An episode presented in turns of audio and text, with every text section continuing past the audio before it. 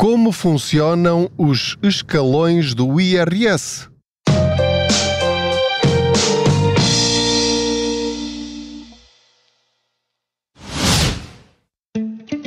O depósito especial AB do Ativo Banco tem muitas vantagens. Uma TANB de 3,5% com mínimo de constituição de depósito de 500 euros recebe juros em 6 meses e não tem de ficar com o dinheiro preso até ao final do prazo. Mas aproveite, enquanto ainda é um segredo.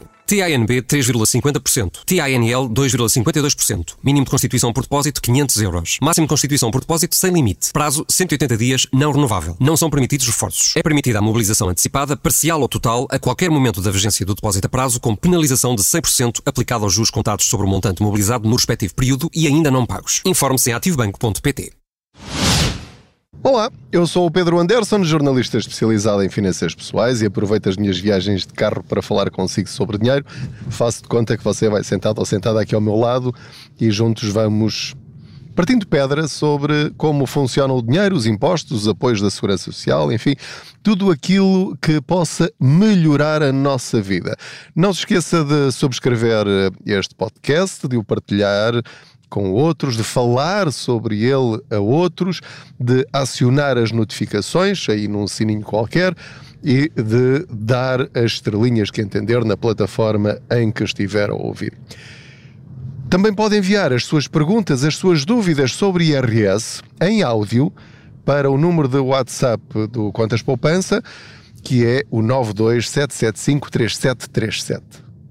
Vamos lá então falar sobre escalões de IRS. Eu não consigo imaginar tema mais chato para falar de uma viagem de carro do que escalões de IRS e impostos e como é que isto funciona. Até parece que estou a voltar às aulas de matemática na escola e, portanto, isso não, não me traz grandes memórias, não, de facto. Mas pronto, é algo absolutamente fundamental que você perceba porque o Estado é uma das instituições, se não em alguns casos a instituição, à qual nós pagamos mais mensalmente. Porque, por exemplo, eh, eu posso pagar de prestação de crédito à habitação 300, 400, 500 euros por mês, mas se calhar, dependendo dos salários de cada um, se nós juntarmos a retenção na fonte para o IRS, mais a segurança social, mais uh, o IVA que pagamos em todas as compras, mais o IUC, mais o IMI, eu acho que feitas bem as contas, a entidade a quem nós pagamos mais dinheiro todos os anos é ao Estado, não é às grandes empresas. Portanto, sendo assim, é muito importante perceber como é que o Estado faz as contas para eu pagar aquilo que ele me pede para eu pagar, nomeadamente o IRS. E é sobre isso que eu lhe quero falar hoje. Vai ser um episódio uh, do tipo BABA, ok? IRS para totós, uh, no qual eu me incluo nesta categoria dos totós. Porque eu nunca percebi nada sobre IRS, como devem imaginar, nem tenho nenhuma formação específica sobre contabilidade, portanto, tudo o que eu lhe vou explicar é o que um cidadão percebeu sobre o IRS e que vai tentar partilhar consigo aquilo que percebeu. Portanto, se desse lado estão contabilistas, se você é contabilista, espero que me perdoe aqui alguma simplificação e se eventualmente eu disser alguma coisa que esteja incorreta, por favor, alerte-me e eu tentarei corrigir e atualizar esta informação. Em todo o caso, aquilo que eu vos posso dizer é que eu acho que compreendi os princípios fundamentais do IRS. E então Vamos por partes. Primeiro ponto: o IRS é como se fosse pagar o condomínio de um prédio. Eu vivo num apartamento, portanto há partes comuns, e eu tenho de contribuir para a limpeza do prédio, para a segurança do prédio, para a manutenção do prédio.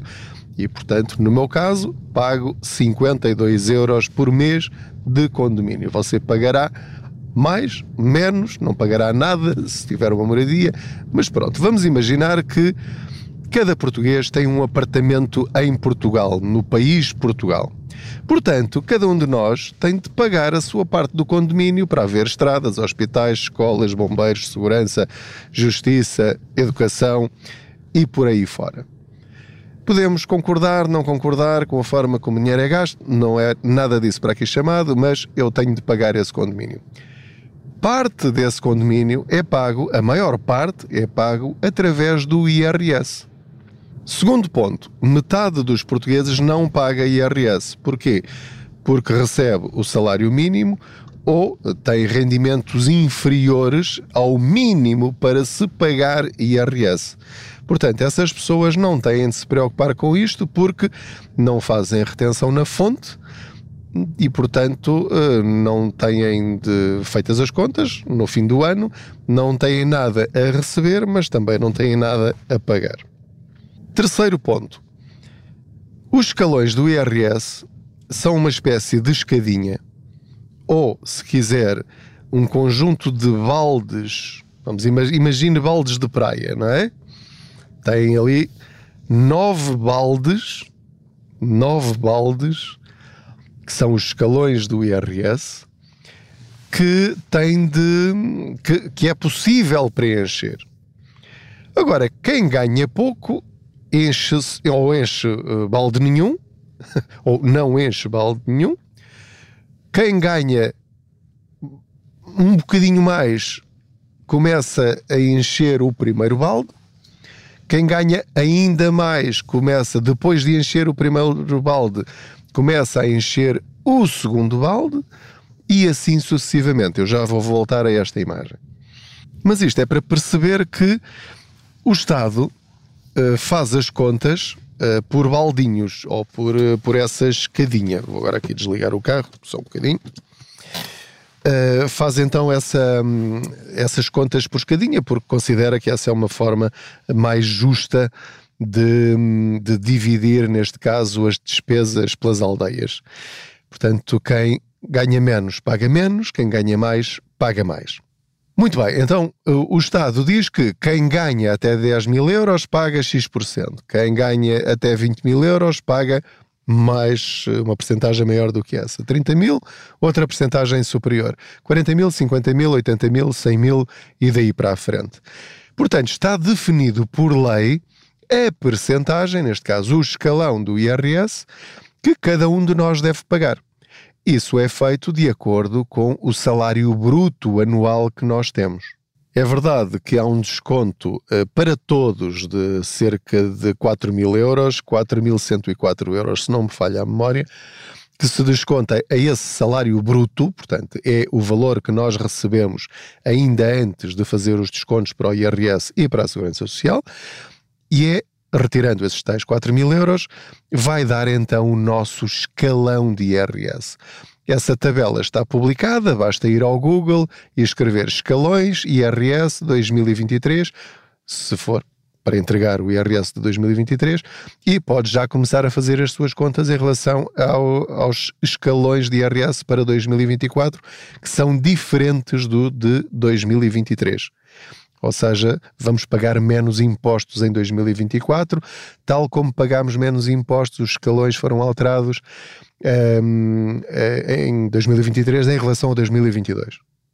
Por aqui já começa a perceber como é que isto funciona. Portanto, é fácil fazer a conta. Imagine que nós chegávamos agora a abril e o Estado dizia-nos: Ok, Pedro, então, como tu ganhaste uh, X mil euros, o teu escalão é este, portanto passa para cá 2 mil euros, ou 3 mil euros, ou 4 mil euros, ou o que for.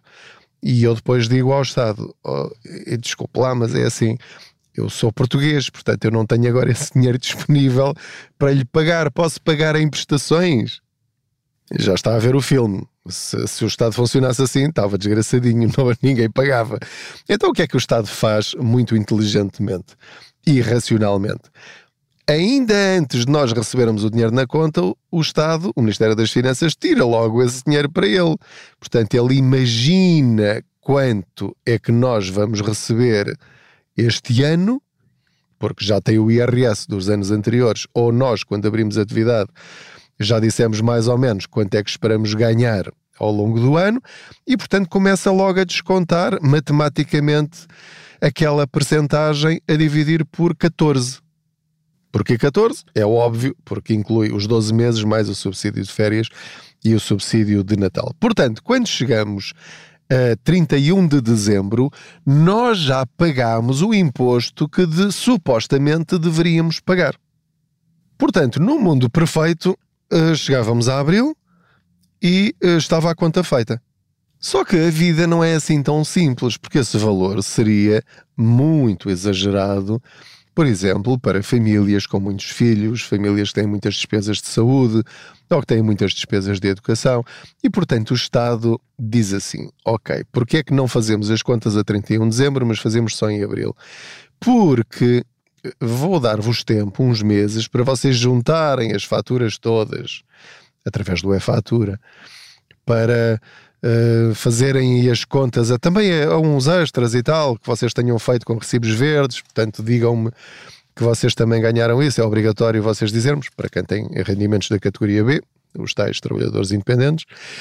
E, portanto, junta o rendimento extra e subtrai as tais despesas em várias categorias ao imposto a pagar e que eu já retive na fonte.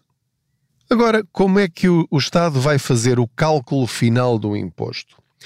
Não é pegar, por exemplo, em 20 mil euros ou 30 mil euros e aplicar aquela taxa que lá está na lei, que diz: Ok, então se ganhaste até 30 mil euros ou até 20 mil euros, vais pagar 30% de imposto. E muitas pessoas acham que é assim, que pensam, ah, mais vale não ser aumentado, porque senão depois subo de escalão e depois não me compensa. Este é um mito urbano que se mantém ainda na cabeça de muitas pessoas. Preferem não ser aumentadas para não subir de escalão. Agora a questão é, então, mas se ganhar mais não sobe de escalão? Sim, sobe, mas atenção agora a este detalhe que vou passar a explicar. Não é sobre o total daquilo que você ganha. Vamos voltar à imagem dos baldinhos. Portanto, eu se ganho 25 mil euros, ou se recebi 25 mil euros no ano anterior, então os prim... eu agora vou dizer valores ao calhas, está bem? Os primeiros 10 mil são taxados a 14%. Depois de 10 mil a 15 mil é a 18%. Depois de 15 mil a 20 mil, então já é 23%. E depois de 25 mil uh, ou de 20 mil a 25 mil, ou de 25 mil a 30 mil, já é 35%, e depois passa a 40%, e depois 42%, mas cada baldinho separado. Portanto, quando fazemos a média de todos os baldinhos, é sempre menos do que apenas o último dos escalões. É por isso que, quando olha para a sua nota de liquidação e aparece lá uh, uma linha que diz parcela a abater, é esse valor, a diferença entre o escalão máximo e a, as pequenas diferenças de todos os escalões anteriores, que é descontado ao seu imposto a pagar. Portanto, embora pareça um bocadinho ridículo aquilo que lhe vou dizer, se calhar você paga menos impostos do que aquilo que acha que paga. Ok? Uh, estou a ser um bocadinho irónico porque eu sei que todos nós pagamos mais impostos do que aqueles que gostaríamos de pagar. Pronto, mas é só para perceber como é que se fazem as contas uh, em relação ao IRS. E esta questão das escadinhas ou dos baldinhos é muito, muito importante para você não ter medo de ser aumentado, porque até ao último escalão mantém-se sempre tudo igual. Se eventualmente vier a pagar um bocadinho mais de imposto que é normal, ou seja, se passar para o escalão seguinte, é só sobre essa parcela de todo o seu rendimento, não é sobre todo o, o, o seu salário. Portanto, aumenta o imposto sobre o seu aumento se passar de escalão. Ok? Pronto. É, é, é, este detalhe é importante e eu acho que muitas pessoas não sabem isto e, e, portanto, isto faz com que as pessoas percam o medo de ser aumentadas. Depois chegamos à parte boa, que é, é aquela que é a única que está nas nossas mãos, É eu posso pagar menos ou aumentar o meu reembolso, porque aquele valor que eu tenho de pagar ao Estado, o Ministério das Finanças diz: Ok, então Pedro, que descontos é que tu tens agora para, para pôr aqui? Vamos abater a este valor de imposto. E então eu aí ponho todas as faturas com o número de contribuinte da minha família. Por isso é que eu vos digo sempre, eu sei que sou chato, peço fatura do cafezinho, do pastel de nata, de, de, de, de, tudo. Eu de tudo. Qualquer compra que eu faça, entrego o cartãozinho de plástico que mandei fazer aqui na loja, com o meu número de contribuinte, nem sequer tenho de verbalmente pedir. Um, a fatura com o número de contribuinte e, portanto, ela aparece lá, não é fatura, vou lá categorizá-la, está na categoria certa, portanto, imediatamente vai abater.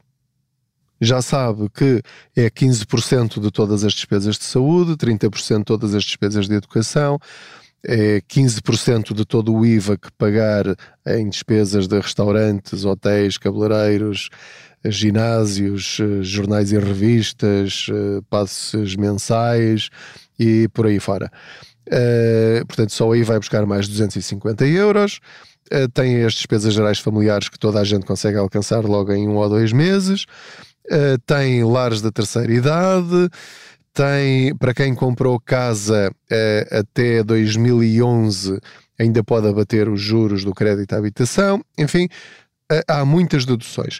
Para tudo isso, tem de ter o um número de contribuinte. O facto de ter filhos dá deduções automáticas, 600 euros por cada filho, mais todas as despesas com o número de contribuinte deles também entra, até aos 25 anos, e portanto já está a ver que daqueles 2, 3 mil euros que eu tinha a pagar de imposto, se eu conseguir arranjar aí 2 mil euros em deduções, eu só vou ter de pagar mil euros. A diferença entre o imposto a pagar e as despesas que eu apresentei. E chegamos agora à parte final, à conclusão de, de, de, de como se calcula o IRS, que é o nosso recibo de dezembro de cada ano tem o acumulado da retenção na fonte. Esse é o valor máximo que eu posso receber de reembolso. Portanto, o Estado vai fazer a conta. Ok, tu tinhas de pagar isto, tu apresentaste estas deduções, tu tens aqui mil euros para me pagar. Agora deixa ver quanto é que tu já pagaste ao longo de todos os meses, os 14 meses, não é? As 14 mensalidades do ano anterior. Ai, tu pagaste 2 eh, mil? Ou pagaste 3 mil? Ok, então tu tinhas agora a pagar-me mil então tu já retiveste na fonte 3 mil, ok, toma lá um reembolso de 2 mil euros. É assim que funciona o IRS. Portanto, com mais simplificação, menos simplificação, aqui há alguma, alguma explicação mais simples, que eu espero que os contabilistas me perdoem. O IRS é isto. É declarar ao Estado aquilo que nós ganhamos, apresentar o máximo de despesas e depois fazer a diferença entre o que nós já pagamos, aquilo que tínhamos de pagar, e se não chegar aquilo que nós retivemos, então aí pagamos IRS em vez de recebermos reembolso. Mas nunca, em nenhuma circunstância, vamos receber mais do que aquilo que nós retivemos no ano anterior. Espero que esta explicação tenha sido útil para a nossa literacia fiscal e que agora você consiga explicar isto aos seus familiares e amigos. Isso é que era maravilhoso. Muito obrigado pela sua companhia em mais esta viagem. Não se esqueça de subscrever este podcast. Não se esqueça também de visitar www.contaspoupanca.pt, onde dou dicas diariamente de poupança e de como aproveitar eh, muitas das oportunidades que nós temos para melhorar a nossa vida financeira. E, e é sempre um prazer saber que você está aí desse lado. Uh, soube que uh, em fevereiro, pela primeira vez, este podcast esteve em primeiro lugar nacional no Spotify, o que é absolutamente histórico, é extraordinário. Muito obrigado. Mesmo que nunca mais volte a acontecer, pelo menos vou poder dizer aos meus filhos e aos meus netos: olha, o podcast do teu pai ou do teu avô houve um dia em que esteve em primeiro lugar nos tops. Bem, é realmente muito bom saber que a literacia financeira está a fazer o seu caminho em Portugal e que não precisa ser chato e aborrecido falar sobre dinheiro e impostos. Espero que continue a acompanhar-me nestas viagens e já sabe, qualquer dúvida que tenha, o WhatsApp do Quantas Poupança 92 775 3737. Muito obrigado, boas poupanças.